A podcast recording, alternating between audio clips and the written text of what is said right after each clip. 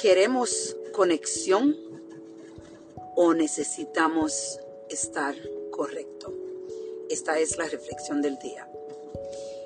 Por, yo diría como un año ya, yo he estado extremadamente dedicada a crear una conexión con mi hija que tiene 12 años y definitivamente a la edad de, yo diría, casi 10 años, 11 eh, años, cerca de los 11, eh, vi un cambio en ella que se hace difícil aceptar.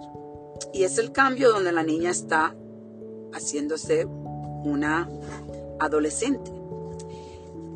Y ese cambio es mucho más difícil cuando tú tienes la situación que yo tengo. Mi, mi, mi ex esposo y yo estamos separados, obviamente, divorciados. Y Natasha, mi hija, vive en dos mundos. Dos mundos que son muy diferentes. Y yo he notado cómo lo difícil que es para mi hija eh, adaptarse de venir de donde su padre a mi casa y también de mi casa a donde su padre. Y por mucho tiempo yo he estado, eh, esto me ha estado afectando a mí porque es difícil eh, cuando tú ves estos cambios, entonces tú ves que la niña está teniendo una personalidad que, que en realidad a ti no te gusta.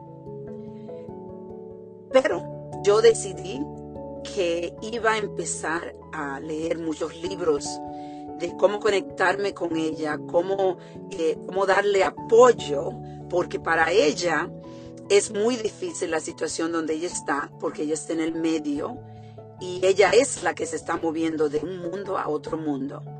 Pero al principio eh, yo no lo estaba viendo de esta forma, lo estaba viendo como que la niña está siendo una persona que con, con una personalidad que a mí en realidad no me gustaba.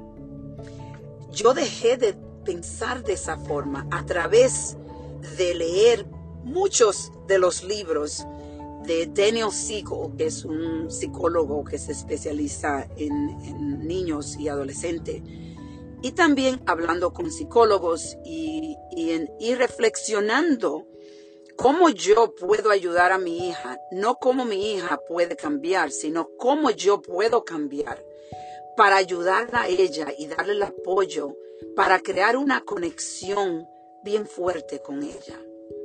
Es una meta difícil porque tu ego quiere estar correcto.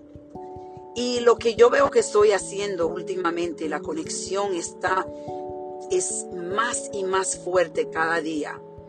Es que yo la estoy dejando que ella esté correcta yo no estoy dándole eh, consejos todo el tiempo y corrigiéndola todo el tiempo, pero la estoy escuchando más. Y esta mañana, cuando la estoy llevando a la escuela, veo que nos estamos riendo y que ella se está conectando conmigo de una forma mucho más profunda. Esa reflexión no solo se aplica con los niños o los, adolescentes, sino con las personas que nos rodea, nuestro ah, esposo, nuestro amigo, lo que sea, nuestros hermanos, familia, toda la gente en el trabajo, es algo que debemos reflexionar. Es más importante estar correcto que crear conexión.